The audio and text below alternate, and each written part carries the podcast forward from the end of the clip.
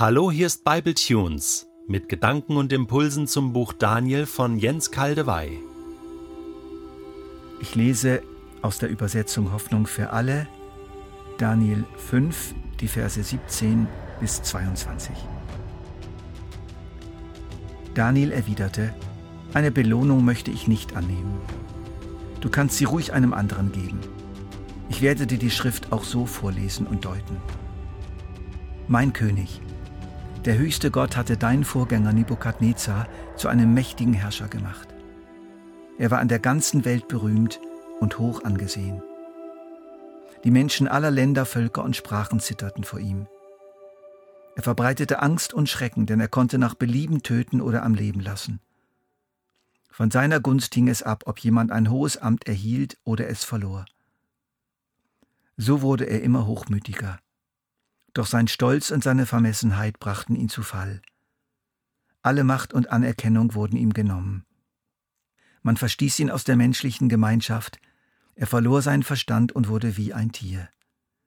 Bei den wilden Eseln hauste er, fraß Gras wie ein Rind, und der Tau durchnässte ihn. Das dauerte so lange, bis er einsah, der höchste Gott ist Herr über alle Reiche der Welt, er vertraut die Herrschaft an, wem er will. Aber du, Belsazar, hast daraus nichts gelernt, obwohl du das alles wusstest. Du bist genauso überheblich wie er. Wenn wir das fünfte Kapitel des Buchs Daniel als Ganzes betrachten, begegnen uns vor allem vier Personen. Sie werden uns vor Augen gestellt. Es sind Menschen aus Fleisch und Blut, reale Personen, Sie stehen aber auch für typische Menschen, für typische Biografien, die es immer geben wird, ja für große Teile der Menschheit, die Gott geschaffen hat. Von ihnen, von diesen Typen sollen wir lernen, wie man es machen soll oder wie man es eben nicht machen soll. Belsazar haben wir bereits kennengelernt, werden aber unsere Kenntnisse von ihm noch vertiefen. Auch seiner Mutter sind wir begegnet, ebenfalls Daniel, durch die Beschreibung, die die Königin Mutter von ihm gibt. In unserem Abschnitt heute und im nächsten treffen wir nochmals auf Belsazar und auf Daniel. Und dazu auf jemanden, den wir in den vergangenen Kapiteln kennengelernt haben, inzwischen verstorben, aber wirkt immer noch stark nach, Nebukadnezar. Im Hintergrund ist sogar noch eine fünfte Person deutlich zu spüren, der Gott des Himmels, in neutestamentlicher Sprache, unser Vater im Himmel, der alles seinem Sohn übergeben hat und durch ihn wirkt und handelt. Und es ist spannend, diese fünf Personen so mal nebeneinander zu sehen und miteinander zu vergleichen. Das gibt ein Anschauungsunterricht sondergleichen. O Gott des Himmels, unser Vater, ich preise dich für den Reichtum der biblischen Geschichten. Wir werden uns diese fünf Personen jetzt mal ansehen.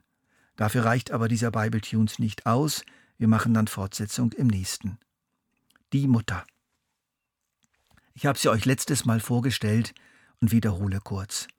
Inmitten großer Dekadenz bewahrt sie sich in ihrem Herzen ein Raum der Gottesfurcht.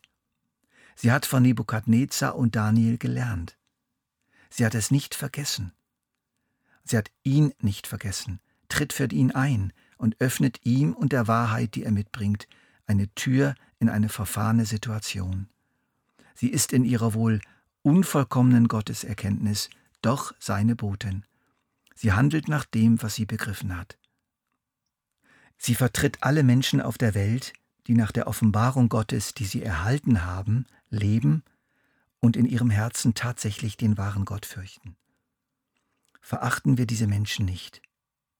Gott sieht sie und Gott schätzt sie. Auch wenn sie irgendwo in ganz verrückten Verhältnissen leben. Im Kreml, im Palast des Königs von Saudi-Arabien oder irgendwo in einer Weltfirma als Manager. Oder in einer Hütte im ländlichen Afrika, wo ein Christ mal eine Bibel liegen gelassen hat.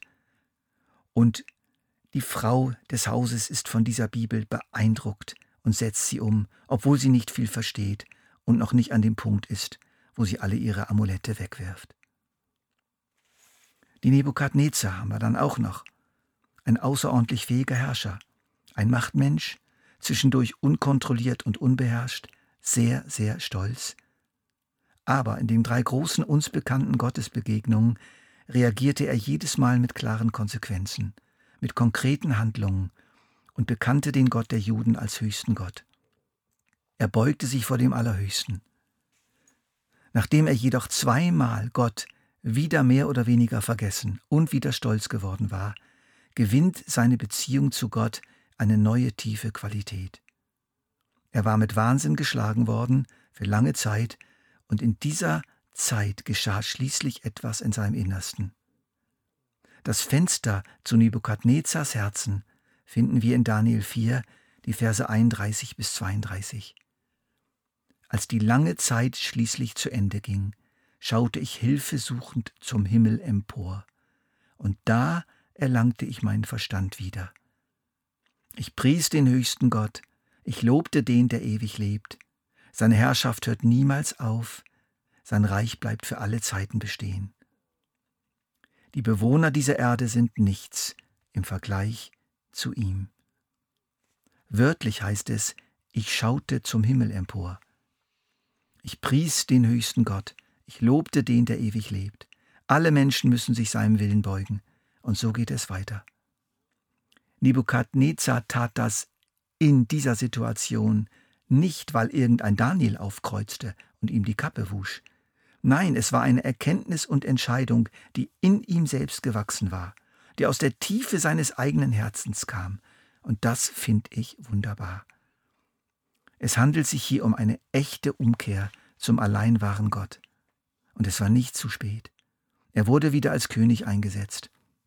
Das Gericht Gottes war in diesem seinem irdischen Leben über ihn ergangen, und nun war es zu Ende. Daniel bestätigt das klar in seiner Strafrede an Belsazar. Er macht einen deutlichen Unterschied zwischen Nebukadnezars und Belsazars innere Haltung und äußeres Verhalten. Also Nebukadnezar vertritt alle Menschen, die lange Zeit brauchen, um sich zu verändern. Sie fallen immer wieder zurück, versagen immer wieder, reagieren aber auch immer wieder auf Gott und immer wieder kriegen sie die Kurve und eines Tages kommt es zu einer tiefen Umkehr und es ist nicht zu spät.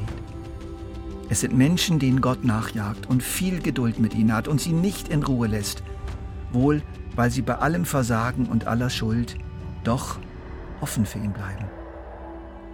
Im nächsten Bible Tunes werden wir uns nochmals mit Belsazar und Daniel befassen und als krönenden Abschluss dieses gewaltigen Kapitels mit Gott selbst.